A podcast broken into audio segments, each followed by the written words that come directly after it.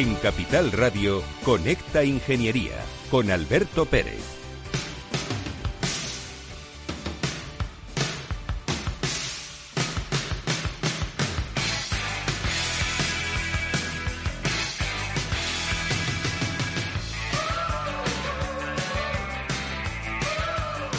Buenos días España, buenos días ciudadanos. Otro miércoles más a las 10 de la mañana en Conecta Ingeniería, un programa del COGITIN, del Colegio Oficial de Ingenieros Técnicos Industriales y graduados en la rama industrial de Madrid. Aquí en Capital Radio vamos a seguir contando cosas hiper interesantes sobre el mundo de la industria, de la ingeniería, la arquitectura, las nuevas tecnologías, las tecnologías habilitantes. Llámenle ustedes como quieran, pero esto mola y les invitamos a que continúen en nuestro programa hoy. Buenos días, Roberto. Buenos días, Alberto. Em, yo creo que has estado más veces en la radio. Alguna que otra, sí. Bueno, pues no, tienes ningún tipo de miedo, ¿no? Eh, bueno, te vas a someter a un tercer grado. estas cosas ya, aunque solo sea por la edad, se les va perdiendo un poco el, el gusanillo. Muy bien, eso es estupendo. Roberto Albaizar es director de desarrollo corporativo en ACR Grupo. ¿Qué es ACR exactamente? Bueno, ACR, que era un grupo que desde un tiempo esta parte era promotor y constructor, desde el momento en que vende su promotora se convierte solo en una constructora, solo entre comillas. Que en el mundo en el que vivimos eh, la construcción da para, para mucho. Sí, y además de todo vuelven tiempos como los del pasado. Estamos en un momento bastante, bastante especial. Estamos en un momento en el que los precios de los materiales están disparándose y en el que empezamos a detectar ya algunos problemas eh, incluso serios de mano de obra, ¿no? de falta de mano de obra. ¿Y contra eso industrialización? Por supuesto. La industrialización es probablemente lo único que nos puede, que nos puede salvar el hecho de que la mano de obra, bueno, yo creo que yo creo que la, edad media ahora mismo debe estar ya cerca de los 50. Yo creo que con la industrialización, eh, una mejora clara de las condiciones de, trabajo, de seguridad, de, confort en general, es lo único que puede hacer que se atraiga de nuevo a unos jóvenes que, que ya nos han demostrado que con el estado actual de la construcción pues no les interesa. Sí, la industrialización y por otros motivos también, ¿no? se, va a tener mucho más controlado el tema de los precios, los incrementos de los precios de los materiales, eh, el medio ambiente en general, socialmente en general, va a estar todo mucho más controlado. Bueno, pues queridos amigos conectados y conectadas, estamos aquí en este programa donde podéis comprobar que la arquitectura, la construcción, la industria y la ingeniería están íntimamente relacionadas y vamos a hablar de ello a lo largo del programa. Pasamos a público. Escuchas Conecta Ingeniería con Alberto Pérez. Según sondeos realizados por colegios profesionales, las licencias registran plazos de tramitación superiores a los 18 meses. Los encuestados afirman tener sentimientos de impotencia por los retrasos inaceptables y gravosos. En eCity, las licencias ya no son un problema. Gestionamos con celeridad tu licencia o declaración responsable de modo presencial o telemático. Te garantizamos trato personalizado, seguridad y solvencia. eCity es una entidad colaboradora urbanística del Ayuntamiento de Madrid con más de 10 años de experiencia. Solicita información, tu EQ de confianza, www.ecity.es. También puedes llamar al teléfono 914514499 o visitarnos. Estamos en la calle Jordán número 14 de Madrid. Acceso por el Colegio Oficial de Ingenieros Técnicos Industriales de Madrid. ¿Quieres ser empresa colaboradora del Cogitim? Gracias al convenio gratuito tendrás multitud de ventajas para tus empleados aunque no estén colegiados, tales como descuentos en formación presencial y online, acceso a proempleo para que puedas encontrar el perfil que más se adecue a tus necesidades y aparición en nuestras publicaciones y web, entre otras. Hoy más que nunca, colaboremos juntos. Puedes llamarnos al 91 448 2400.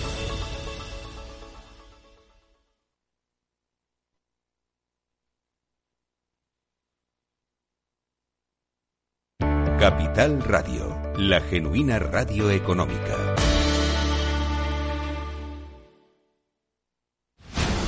Escuchas Conecta Ingeniería con Alberto Pérez. Buenos días, Antonio Sousa. ¿Qué tal?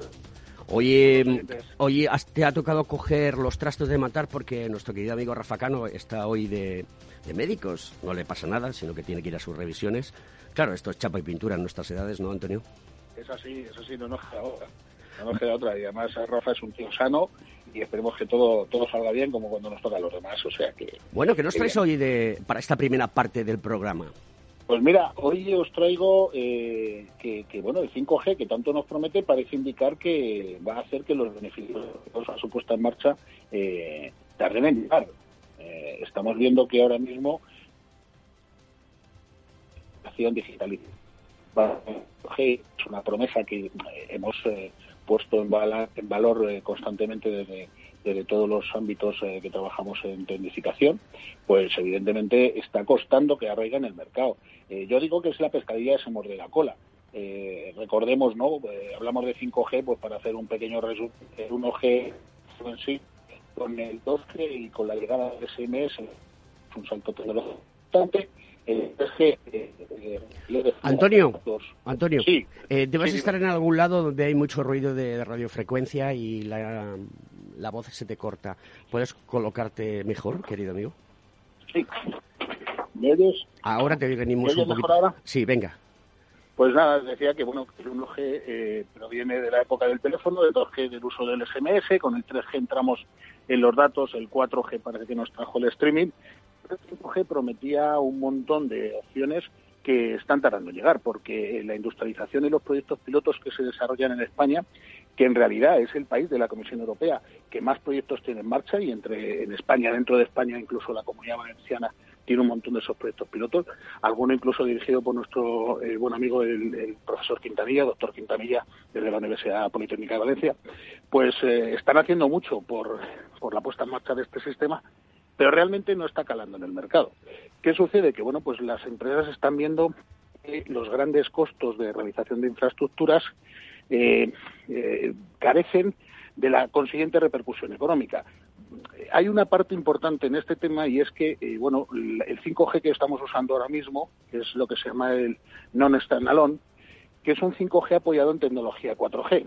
Quizá eso esté dando, pues, un poquito de quebradero de cabeza no desarrollemos del todo la tecnología, pero bien, las están trabajando por desarrollar redes de plenamente funcionan 5G basadas en 5G, del mercado empresarial lo que aboga por la unificación dentro de la Comisión Europea y los apoyen la igualdad de oportunidades para todas las empresas y que no haya un distinto raro y que todas las Antonio, se va, se va, se va la voz. Espero que para la próxima conexión puedas poder hacerlo, poder hacerlo mejor. Pero es que se nos va la voz.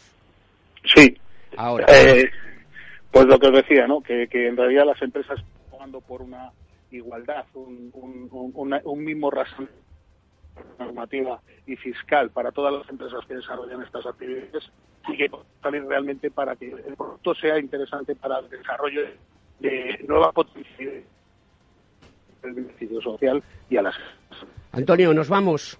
Hablamos luego. Saludos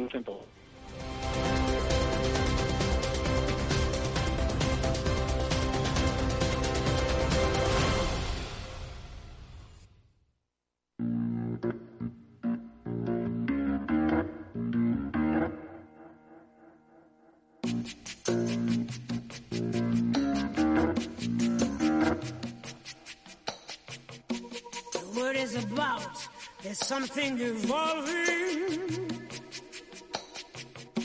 Whatever may come, the world keeps revolving.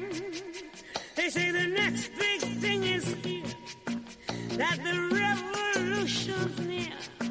But to me it seems quite clear that it's all just a little bit of history repeating.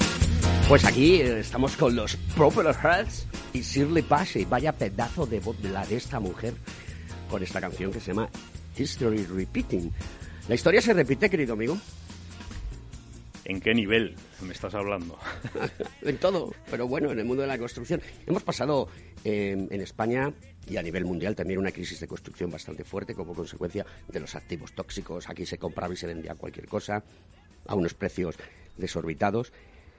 ¿Aprendemos de, los fallos y los ponemos en práctica? Cuéntanos cómo, cómo se, interactúa, eh, se interactúa de esta manera. Sí se aprende y yo creo que, que hombre, ahora mismo en concreto... Mm, eh, nada es completamente nuevo, pero no podemos decir que ahora mismo tenga mucho que ver con otras cosas que hayamos vivido. ¿no?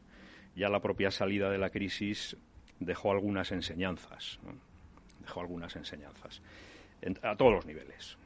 A nivel promoción, con el número de viviendas entregadas al año, por ejemplo, a nivel construcción, no se pueden bajar unos precios eh, por debajo de lo razonable, porque te pasa lo que ha pasado. Y entonces algunas enseñanzas ha habido. En estos momentos eh, lo que pasa es que el incremento de los precios ha sido tan, eh, tan alarmante que yo personalmente no encuentro tampoco una similitud en otros tiempos. Ha podido haber tiempos de subidas de precios, desde luego, pero lo que está pasando en estos momentos, que además yo creo que es a nivel internacional, ¿eh? no, es, no es nada que tenga que ver exclusivamente con España, ha subido el precio de los materiales, pero ha subido el transporte, fíjate cómo está la energía. Bueno, no sabemos muy bien y lo único que podemos hacer es confiar en que esto sea puramente coyuntural y que en algún momento se arregle. Pero mm, yo no diría que se está repitiendo algo y además en cualquier caso sería algo que no depende de nosotros. Eh, lo que sí es cierto es que el momento es complicado. es complicado. ¿Se construye de manera más sostenible realmente?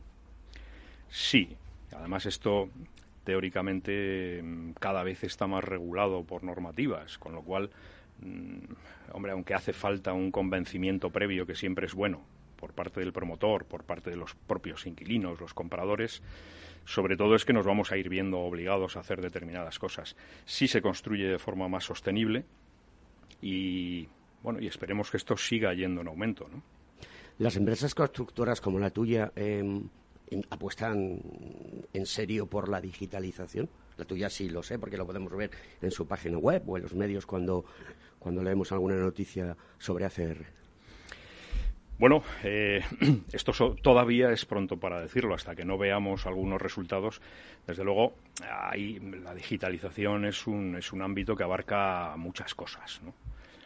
Eh, hay, hay, digitalizaciones a las que nos hemos visto abocados. Eh, la llegada del BIM, por ejemplo, el Revit, cada vez es más común, aunque todavía sigue siendo difícil que sea ese lugar común donde arquitectos, eh, ingenieros, promotores, constructores hablamos exactamente el mismo idioma, ¿no?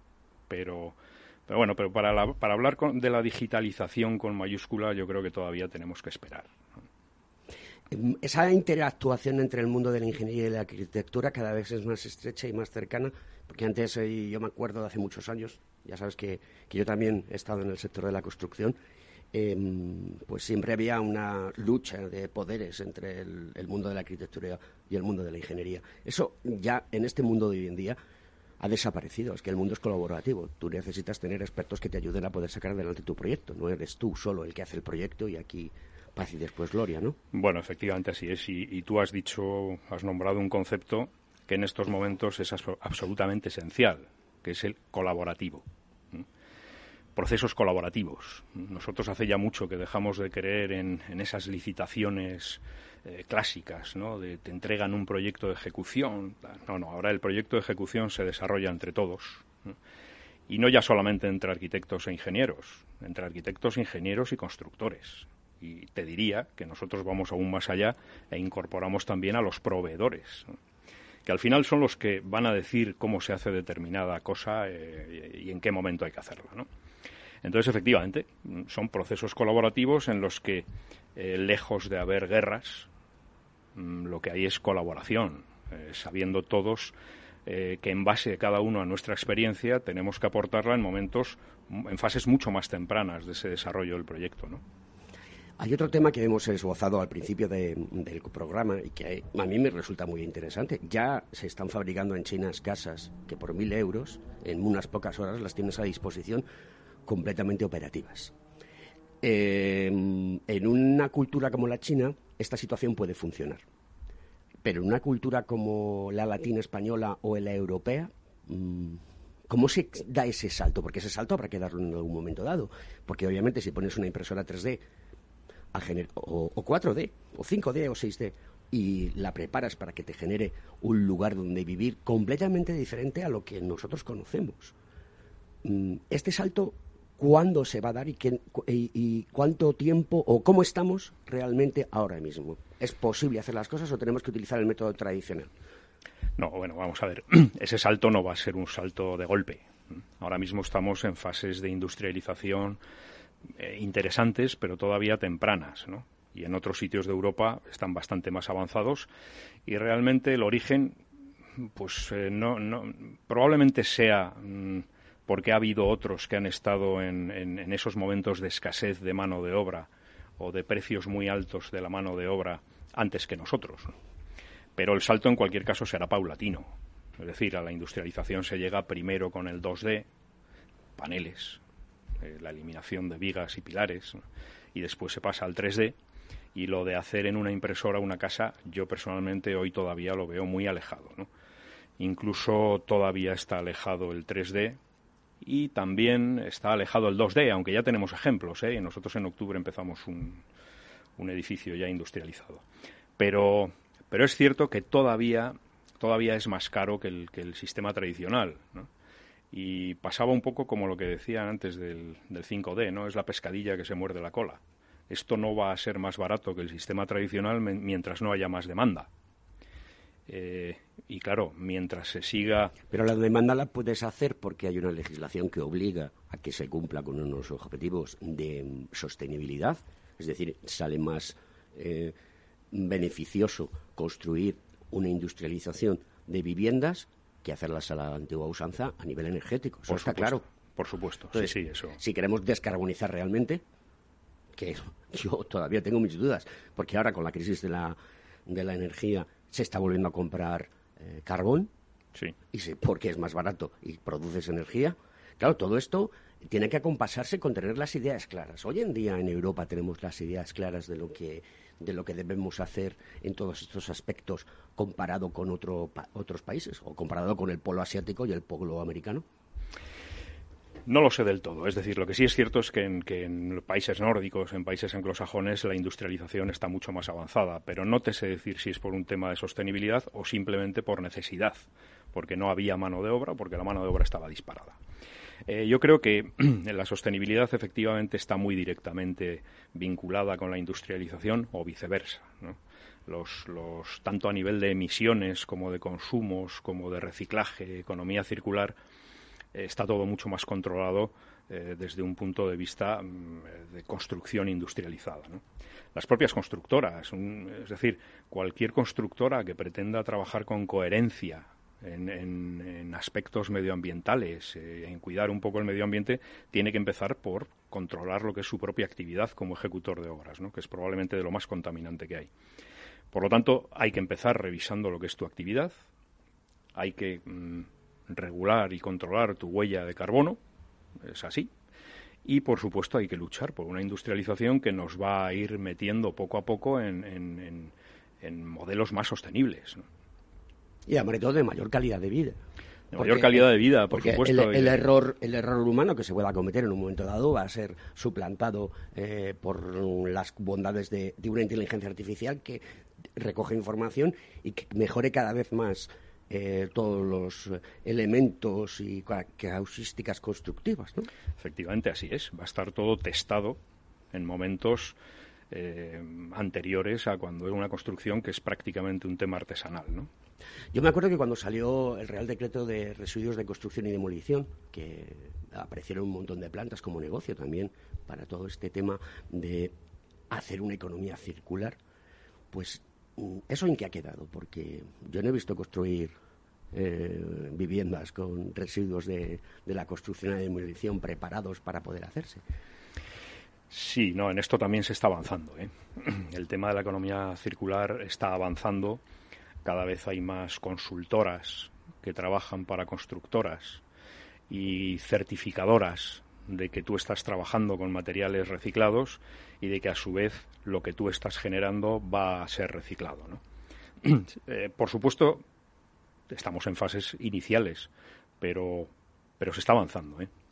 o sea que todo el mundo ya tiene claro que ese es el camino a seguir y que no queda más remedio.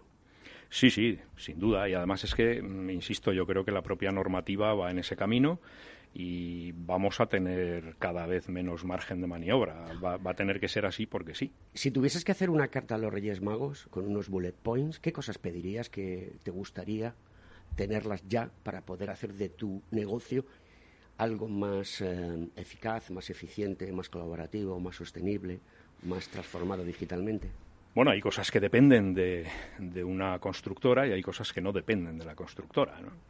Eh, nosotros podemos pensar en nuevos materiales de construcción, en nuevos sistemas de construcción, pero desde luego a la hora de pensar en industrialización, lo primero que pondría en la Carta a los Reyes Magos es que los promotores se autoexijan la industrialización, porque eso no depende ya de nosotros. Claro, porque el promotor es el que promueve que haya una venta de algo. Eso, efectivamente. O sea, y el que primero que tiene que tener claro el concepto es él, es decir, yo quiero hacer un mundo más sostenible. La apuesta tiene que partir del promotor es evidente. Luego tiene que haber constructoras preparadas ya para hacer eh, construcciones industrializadas. Que esto, además, eh, yo creo que es de un ámbito superior. Es decir, no se trata solo de saber construir eh, de forma industrializada. Hay que saber hacer proyectos de forma industrializada. Hay que, hay que tener equipos capaces de, dentro de la constructora, de trabajar con arquitectos y con ingenieros de tú a tú, que no pasa nada. O sea, el contratista en su en su expresión más peyorativa, al menos nosotros hace tiempo que lo hemos abandonado. Si es que hemos está, quiere decir contratista. Eh, claro, es que quien, quien esté así todavía, pues lo va a tener mal. Entonces, es una forma de trabajar distinta. Roberto, continuamos después con temas muy interesantes como el que estamos hablando. Hasta ahora, queridos amigos.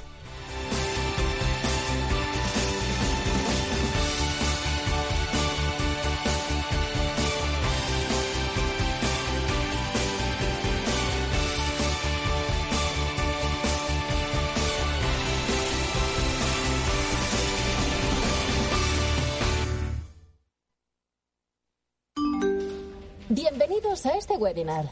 Vamos a empezar el ciclo de inversión. Dad un sorbo a ese café que os acompaña y mantened vuestros micrófonos desactivados hasta el turno de preguntas.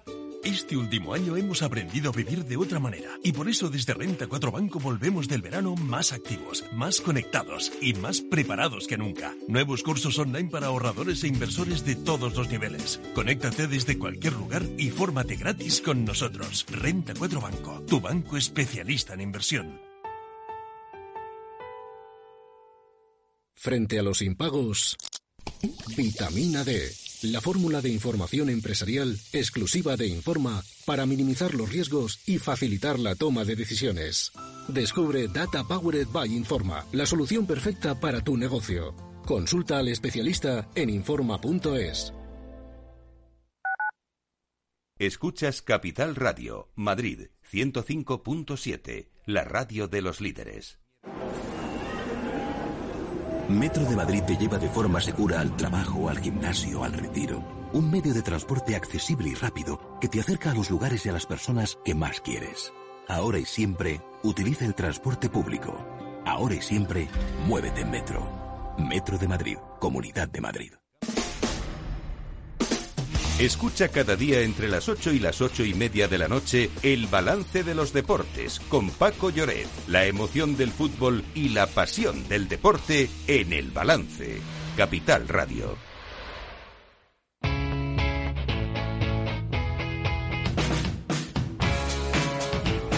La economía despierta. Capital Radio.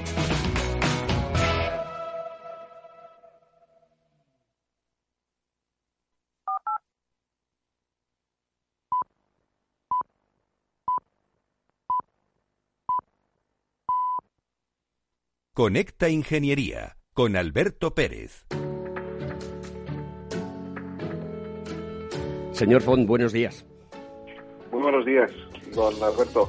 ¿Qué tal va la vida? ¿Qué tal el puente del Pilar? Pues bien, bien. La verdad que he descansado con fuerzas y a tomar ya, bueno, pues eh, el rumbo de esta semana en el Ecuador de la misma, ¿no? Sí me gustaría, si me permite usted, saludar a un buen amigo mutuo, al señor Sousa, que hace mucho tiempo que no le saludo. Muy bien, pues el, el señor Sousa hoy está en Lecu, es decir, en el aeródromo eh, de Cuatro Vientos, porque está allí liado y preparando el Spodrónica que eh, será la semana que viene, si no recuerdo mal, el 26 y 27. Pues la próxima semana tendré el gusto de saludarle presencialmente. Muy bien, querido Javier Fon. ¿Qué nos ha traído usted hoy al programa?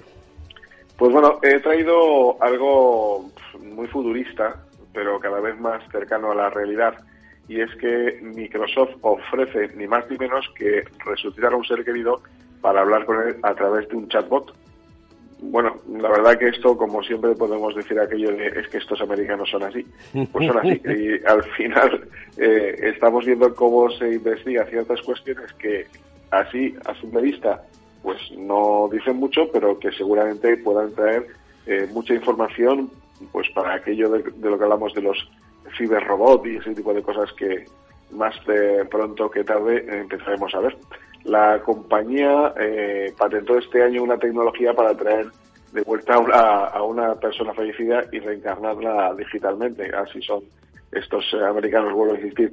De momento no se trata de ir tan lejos como en las películas, ni en los videojuegos, como bien se puede observar en, alguna versión, pero sí literalmente tener un robot pueda representar a otra persona eh, que echas de menos. Esto es evidente que es algo en lo que siempre aspiramos a no olvidarnos de los seres queridos que nos han abandonado a través de bueno pues un avatar biotecnológico eh, pero sí tiene un componente bot ya que eh, Microsoft presentó en enero de este año una patente que plantea la integrante la, la intrigante no intrigante la intrigante posibilidad de reencarnar digitalmente a personas en forma de voto de chat en lugar de utilizar el método convencional de entrenar los bots de chat utilizando conversaciones y material de una amplia muestra de usuarios, la patente de Microsoft pues plantea la posibilidad de crear un bot de chat a partir de, los eh, resultados sobre el conocimiento de una persona concreta. Se trata ni más ni menos de usar la tecnología de inteligencia artificial y entrenarla, educarla, pues eh, por si por así decirlo,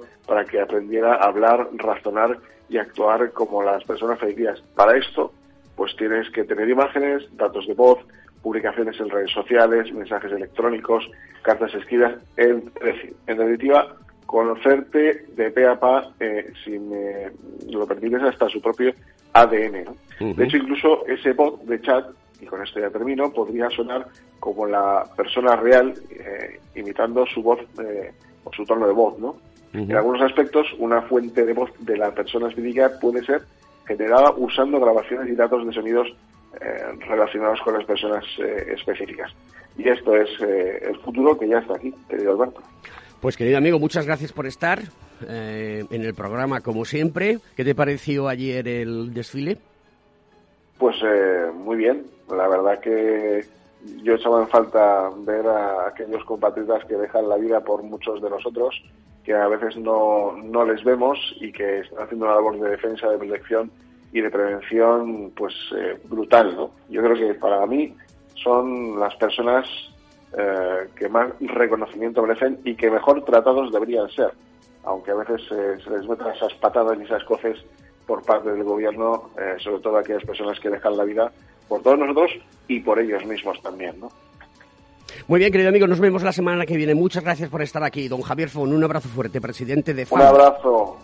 Buena semana.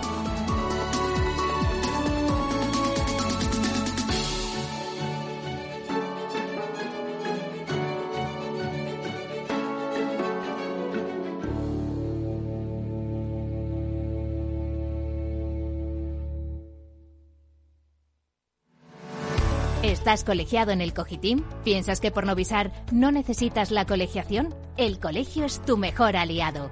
Siempre estará en tu desarrollo profesional, ofreciéndote servicios como asesoramiento técnico, legal, laboral y fiscal, además de numerosas herramientas competitivas como formación presencial y online, acreditación de PC Ingenieros, software técnico, networking y otras muchas. Porque creemos que trabajando juntos podemos construir una sociedad mejor. Colégiate. Más información en www.cogitim.es.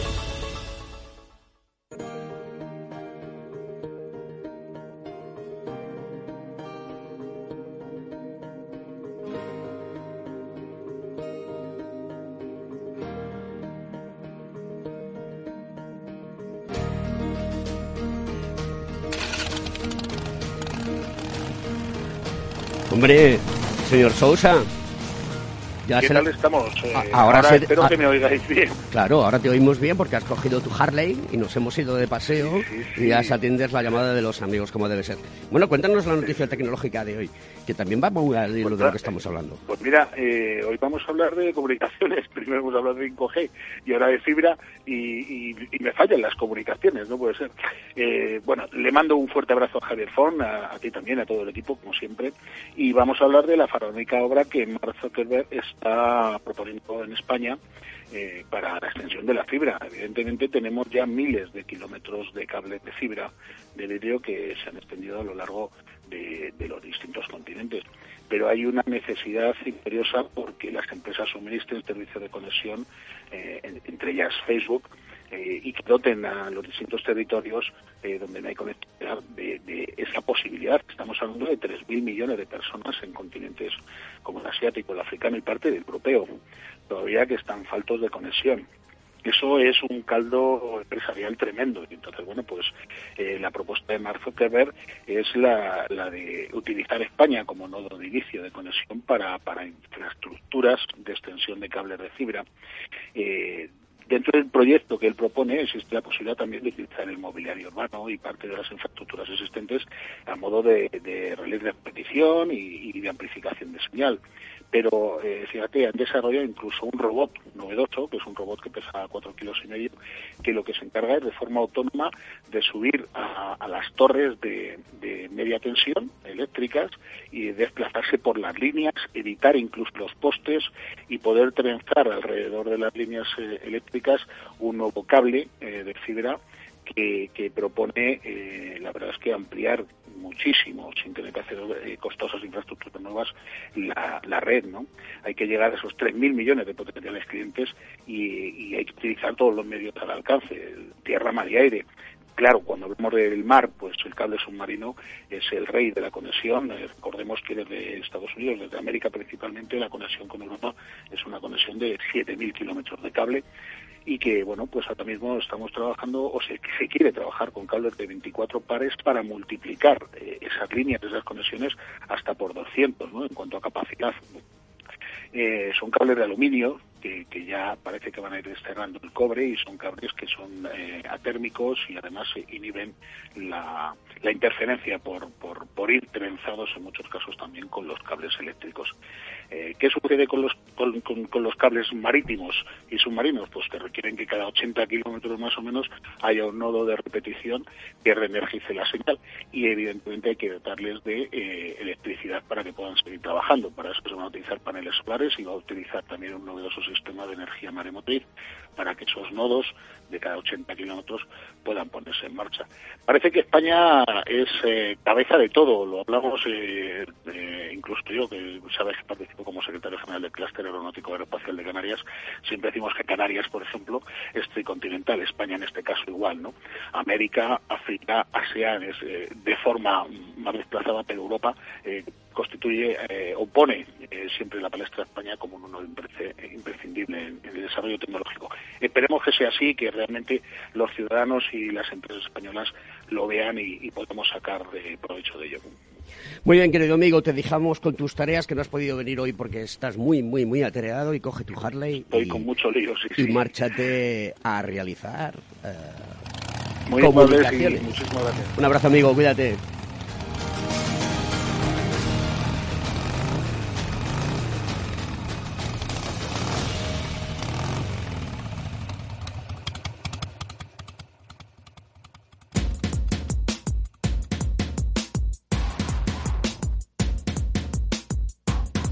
Estás escuchando Conecta Ingeniería.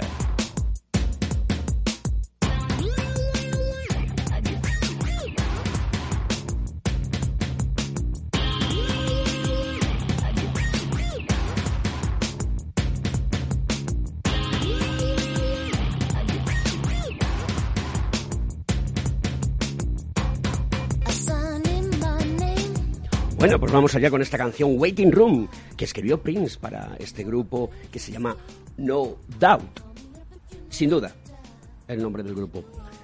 Em, querido Roberto, Next Generation. Hables la prensa, Next Generation. abres los telediarios, Net, Net Generation. Abres lo que ocurre en el mundo de la construcción y se habla de Next Generation con rehabilitación. ¿En qué situación estamos? Bueno, pues estamos en una situación eh, todavía de espera. Deberíamos saber ya cómo iba a estar el tema de las subvenciones y cómo se iba a repartir eh, mejor de cómo estamos, ¿no? Parece que a finales de octubre o noviembre mm, sabremos bastante más y desde luego lo que estamos es, eh, pues como te digo, a la expectativa, ¿no? O sea que ahora no hay claro nada. Sí, hombre, hay cosas que están bastante claras, pero, pero todavía mm, nos falta por saber. ¿eh? Esto, claro, eh, al final no, no, no, olvidemos que es un bueno que es un, son unos fondos para la recuperación por los estragos de la crisis de la pandemia. Por lo tanto, afecta a algo más que solo a la edificación o la rehabilitación. ¿no? Entonces, eh, se habla de cantidades ingentes, pero en el momento en que empiezas a desagregar eh, primero por países, después por actividades, después por autonomías y después por programas, las cantidades son mucho, mucho más normalitas. ¿eh? Entonces, eh, yo no sé si esto está levantando unas expectativas excesivas. Pero ¿va a ser negocio o no va a ser negocio? Y cuando hablo de negocio no es para que la gente se enriquezca, ¿no? que todo el mundo que trabaja mm. tiene que ganar su dinero y se tiene que enriquecer, sino que todo está pensado para que llegue al ciudadano a pie. Es decir, cuando estamos hablando de rehabilitación en una vivienda, eh, ¿qué puede incluir la rehabilitación de la vivienda? Cambiar los, los solados, pintar, eh, incluir eh, calderas em, estancas, poner climatización sostenible, utilizar energías renovables para la generación de, energía verde. ¿Qué es bueno, solamente, vamos a ver, solamente vas a tener ayudas si mejoras claramente la eficiencia de las viviendas. Luego, lo que tienes que hacer, evidentemente, es mm, trabajar en la envolvente normalmente y también en cambios de instalaciones. Es decir, esto no, no se trata de pintar una vivienda, no, no. Tú tienes que mejorar la, la eficiencia de las viviendas y para eso, pues va a haber que trabajar. ¿eh? Eh, hay un hay un estudio bastante interesante de TINSA sobre, sobre 11, eh, vamos, al final, resumiéndolo mucho, sobre 600.000 viviendas en Madrid eh, con calificación energética E, F o G. Y explícale a la gente lo de la calificación energética para que lo entienda, más o menos. Bueno, pues eh, la, mejor es la A y la peor, la de la ineficiencia absoluta, es la G. Perfecto. Por lo tanto, nos encontramos con que 600.000 en Madrid eh, están con calificación E, F o G y un tercio de ellas F o G. Con lo cual, para mejorar esa, esa eficiencia energética va a haber que trabajar y va a haber que hacer inversiones. Me parece bien tu pregunta, ¿eh? me parece muy buena la de va a ser un negocio. Bueno, vamos a ver. Los fondos bienvenidos sean, ¿eh? bienvenidos sean, pero pero yo dudo mucho que al final las subvenciones de media superen un 30% la inversión. Por lo tanto, va a haber que contar con fondos propios, va a haber que contar con financiación o en la mayoría de los casos con ambas cosas. ¿Estáis trabajando desde ACR para este tema? Sí, sí, claro. Tenemos una. De hecho, tenemos una línea que es eh, específica para rehabilitación ecoeficiente, en la que ofrecemos un servicio integral de proyecto, de subvenciones, de financiación y, por supuesto, que acaba con la obra. Lo que pasa es que, por eso te digo que seguimos un poco la expectativa, porque todavía no está definido del todo.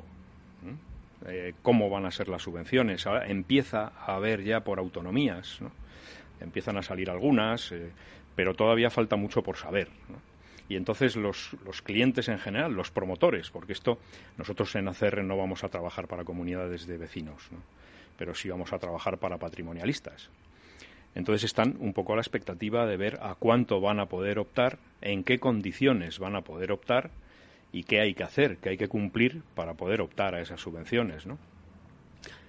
Esto es un tema muy interesante, Roberto, porque, claro, como tú muy bien has dicho anteriormente, todo esto surge porque hemos tenido una pandemia, hemos tenido una de las peores crisis de la historia. Cierto es que el mundo no se ha parado, como nunca se para. Con el crash del 29 tampoco se paró se siguió adelante, hubo una época de bonanza y esto va a volver a ocurrir porque son ciclos y además de todo no nos podemos permitir el lujo de perder calidad de vida, ya que tenemos una muy buena calidad de vida. Pero también es interesante hacer ver a la sociedad que, que esto tiene que ser de manera continua continuada. Es decir, no me puedo gastar el dinero fiat, que es infinito, ahora y no tener una, una prórroga en el tiempo. Es decir, ¿qué va a pasar dentro de cinco años? ¿Vamos a tener que entrar en otra crisis para que se vuelva a meter dinero? La pescadilla que se muerde la cola. Si queremos que las cosas funcionen, como decía Antonio Sousa, del 5G, oye, habrá que apostar por el 5G. Si queremos que las cosas funcionen, oye, como decías tú, vamos a apostar por la industrialización. Todas estas cosas son una cuestión de mentalidad. ¿La gente está mentalizada para todo esto? ¿O es que somos muy cómodos y preferemos aquello que funciona, no debemos de tocarlo? Es una frase que utiliza mucho la gente. Hmm. Hombre, yo creo que poco a poco la gente sí se va mentalizando. ¿eh? Bueno, de hecho, los, los Next Gen eh, también están para la digitalización. ¿eh? El 5G, teóricamente, tendrá sus subvenciones también, por lo tanto, ¿no? Pero, pero es cierto que también, tú antes lo has dicho, mm, ¿hasta qué punto hay gente que está esperando que esto sea un negocio? Pues al final es un problema de mentalidad. O estás convencido de que hay que ir por ahí, o, mal va a ir la cosa. Yo creo que además la colaboración público-privada es indispensable, pero para que esa colaboración interese al privado, pues hay que pensar también en el privado. Y, parte de negocio va a tener que tener, porque si no, no, se va a meter. Yo creo que, que, eh, vamos, hay que pensar también en, si hablamos ya de rehabilitaciones en los edificios, hay que pensar también, por supuesto, en aumentos de edificabilidad y, desde luego, en cambios regulatorios que aceleren mucho el proceso. Porque si no, no es ya que no vaya a ser un negocio, es que no va a funcionar directamente. En una empresa como la tuya, eh, la cantidad de ingenieros, arquitectos y personas cualificadas es ingente. Es decir, son los que realmente son el, workforce, ¿no? por decirlo de alguna manera aunque no es, a lo mejor no es, o el staff importante, ¿no? Eh, ¿Cuál es el nivel hoy en día de la juventud de nuestro país para engancharse a proyectos como el de ACR o el de otra empresa constructora o, hablar de Next Generation o, innovar cosas nuevas? ¿Realmente eh, nuestra juventud, nuestra querida juventud, sabe realmente lo que quiere y hacia dónde ir? ¿O esto está empezando a generar también una crisis de demanda de mano de obra, que lo hemos hablado, y de demanda de especialistas. ¿no? ¿Cómo, lo veis desde vuestra compañía y tú como profesional que lleva años haciendo estas cosas, eh, además de un muy buen profesional, ha estado en empresas de mucho calado, eh, ¿cómo, ¿esto cómo, cómo va a ser así? Bueno, eh, lo que pasa es que en una constructora, por decirlo de alguna manera, hay como dos, dos, dos grupos, ¿no? Aunque seamos, por supuesto, una sola empresa, la misma compañía, pero están los que trabajan desde oficina y los que trabajan desde obra. Los que trabajan desde obra ya lo hemos dicho. Hay una crisis clara eh, de juventud que nos ha demostrado que no le interesa. Simplemente eso, eso de entrada. En la parte... Y a Mareto te lo hacen decir así de claro, no me interesa. No me seas turras, me dice mi hijo. no me seas turras. El otro aprendí lo que es la palabra turras. lo malo es cuando ni siquiera tienes la oportunidad de que te digan no me seas torra, ¿no? Porque es que ni los encuentras, ¿no? Ni aparecen. Bueno, eh, sin embargo, la juventud en, temas ya de digitalización, de, mm, temas de preconstrucción, de proyectos, por supuesto que están totalmente al tanto, ¿no? y afortunadamente, porque está entrando sangre nueva con muchos conocimientos y, bueno, lo que pasa es que ahí vuelve a pasar lo mismo. No te creas tú que es tan fácil encontrarlos, ¿eh? O sea que hay un déficit brutal. Es que esto sí. lo están encontrando todas las empresas. Sí, sí, pero, pero son buenos. Son buenos, está clarísimo. Es cierto que, que te parecen buenos porque son ya de entrada mejores que tú, ¿no? Pero, pero luego te están demostrando que sí vienen muy bien preparados pues eso es bueno, ¿no? Para, para, para el futuro de nuestro país, que la gente se involucre directamente en... Hombre, es que es un tema muy apasionante porque en un ecosistema como el mundo de la construcción, lo hemos venido diciendo a lo largo de todo el programa, es que cabe todo el mundo. Hasta la señora de limpieza que tiene que terminar por limpiar, o el señor de la limpieza, perdonar por el machismo o micromachismo, como se llame ahora, ¿no? Eh, Imposible. claro, em, que la, gente que tiene el equipo de limpieza también forma parte de todo ese proceso porque tiene que dejar eh, esas grandes eh, y maravillosas construcciones que se hacen de ese estilo. Ya no se hace tanta construcción como antes de grandes malls o grandes centros comerciales o grandes lugares, ¿no? ¿Qué está pasando también en ese sentido? Bueno, vamos a ver, es que yo creo que el retail en general y los centros comerciales en particular han sido los grandes de los grandes eh, perjudicados con la pandemia. ¿no? Claro, eh, vamos a ver cómo evolucionan. Eh, es cierto que ya antes de la pandemia se hablaba de, si el modelo de centro comercial era el más adecuado o no, no. En Estados Unidos ya había quien decía que estaban empezando a desaparecer. Bueno, eso no lo sabemos. Lo que es cierto es que la pandemia supuso un corte tajante Evidentemente la gente que, normalmente acudía en masa, por lo menos a determinados centros comerciales, dejó lógicamente de ir y, eso ha supuesto un, parón muy importante, incluso en las, en las multinacionales más, más grandes del, mundo. Bueno, vamos a ver cómo evoluciona. Yo sinceramente no soy ningún experto en eso y, eso pues tendría que decirlo gente del sector. ¿Cómo, qué, pasa en tu casa, en tu empresa, cuando de, la noche a la mañana te dicen hay que cerrar todo y nos tenemos que quedar en casa porque no podemos salir? Que eso, esto es muy fuerte, claro. Ahora lo ves con la perspectiva del tiempo. Dicen, no puede salir usted a la calle porque se puede contaminar, puede coger el virus. Esto es una situación crítica, la gente está muriendo. ¿Qué pasa en una empresa constructora que su vida está en la calle? Me imagino que pasa de todo. Yo te puedo decir lo que pasó en ACR, que afortunadamente era una empresa que nos demostramos a nosotros mismos que estábamos preparados para trabajar desde el día siguiente en nuestras casas. Y a partir del momento en que se permitió volver a las obras, que creo que fueron 15, 20 días de parón, estar trabajando las obras. Es cierto que eso supuso algunos ajustes complicados y unos sobrecostes que no siempre se entendieron. ¿no? Bueno, cuando antes se colocaba un panel de pladur eh, entre dos personas que estaban juntitas, pues eh, o una fachada, pues hubo que cambiar los medios auxiliares porque tenían que estar más separados, ¿no? etcétera. Pero es cierto que, oye, echando la vista atrás, tengo que decir que, mm, que se notó muy poquito. En ACR, y me imagino que en otros sitios también, ¿eh? Desde el día siguiente estábamos trabajando sin ningún problema y en, y en las obras lo más que perdimos fueron esos 15 días netos que realmente eh, a la larga vamos a hablar de un mes, ¿no? Porque entre que vuelves a coger el ritmo, entre que te adaptas a, bueno, a, las cosas que, que salieron como, como, exigidas, pues eh, como mucho se perdió un mes, ¿no? Claro, la cartera que tenías seguía evolucionando. Claro, claro, todas las obras. tienes que terminar, sin duda. Lógicamente. Pero hubo eh, estancamiento por parte de nuevas promociones, nuevas ideas? Hubo más que un estancamiento, un, diferir las operaciones de forma clarísima, ¿no? Aparte ya de que hubo tres meses sin contratación, lógicamente, marzo, abril y mayo. A la hora de recuperar luego esos meses que no habías, que no habías contratado, estabas metidos en, metido en muchas licitaciones, pero se alargaban mucho más en el tiempo hasta el último trimestre de 2020, que entonces vino todo, mm, afortunadamente, por lo menos para nosotros, muy de golpe, ¿no? Pero sí estuvimos bastante tiempo, pues efectivamente, sabiendo que estábamos en finales, sabiendo que los clientes no se habían retirado, pero que tardaban más en adjudicar, efectivamente. Y este año, pues empezó igual, ¿eh?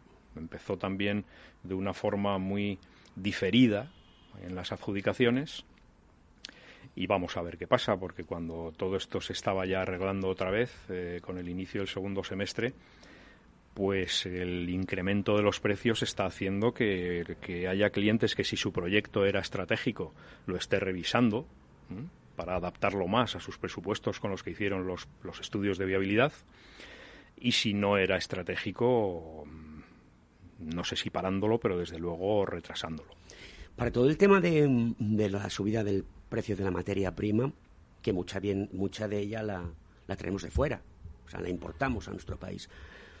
¿Crees que tenemos que pensar en buscar una situación más cercana de tener nuestra propia producción aquí, en España? Porque como se traía de Asia muchos productos y ahora resulta que hay minerales en España, pero que nunca se han tirado de ellos porque salía mucho más barato comprarlos fuera, pero ahora todo esto ha cambiado, ¿no? ¿Cómo, ves esta situación de, volver a... No, no, es una autarquía, es decir, oye, yo puedo construir, puedo fabricar en España, puedo elaborar productos en España y utilizarlos dentro de, luego después si los puedo exportar, pues oye, mejor que mejor, pero... Sí, bueno, lo que pasa es que ahora también, efectivamente, o sea, uno de los, de los aspectos que más está contribuyendo a esa a ese mm, exagerado incremento de los precios es el transporte. Eso se puede mejorar en gran medida si lo haces aquí, pero no es lo único. Mira la energía mm, como está, la producción en general. Eh, bueno, mm, eh, no, no, te sabría decir si, si hubiésemos producido esos materiales en España, si ahora estaríamos mucho mejor. allí, allí, en respecto al tema de la energía, venía leyendo esta mañana la noticia que ya hay industrias que están empezando a encerrar mm. porque se ha disparado el precio de la energía. Claro, esto puede llegar a, una situación de colapso, de que tengamos una pandemia no biológica, pero sí que tengamos una pandemia estratégica y industrial, porque todo esto que tenemos ahora mismo, en algún momento dado, tiene que, como tú decías, ser coyuntural, porque si no. Sí, Sí, porque si no es una bola que se va haciendo cada vez más grande. Yo creo que parte de los incrementos que estamos viendo en los precios viene porque, claro, con la pandemia algunas fábricas ya pararon. Y cuando la actividad vuelve a ser eh, alta, nos hemos dado cuenta de que no había stock.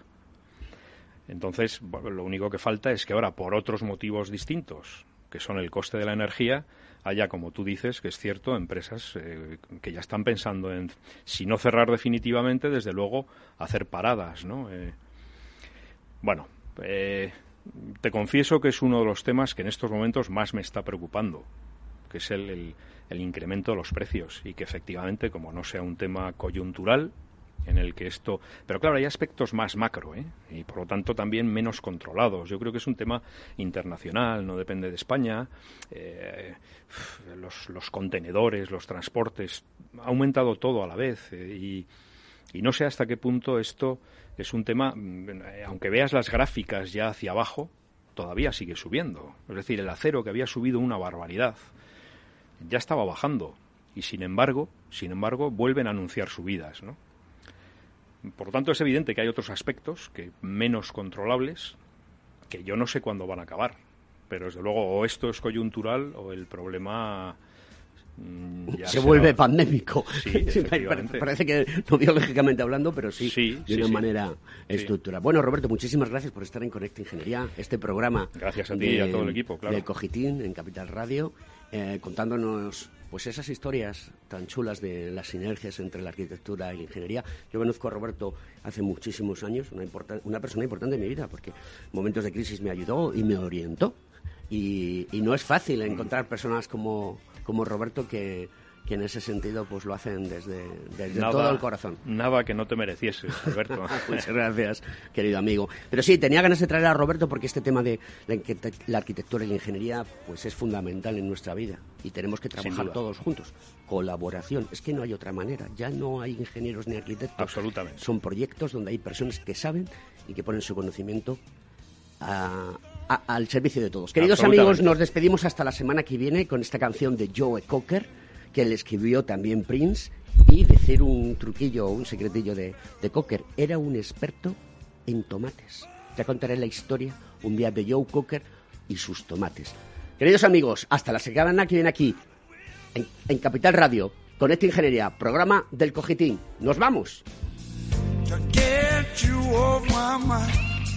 En Capital Radio, Conecta Ingeniería, con Alberto Pérez.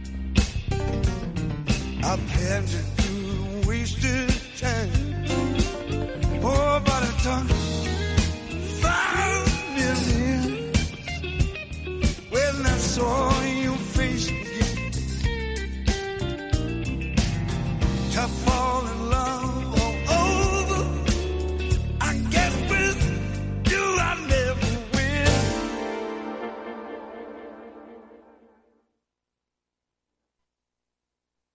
Si estás pensando en comprar una casa, entra en cuchabank.es y accede a nuestra oferta hipotecaria. Cuchabank, el banco de tu nueva casa.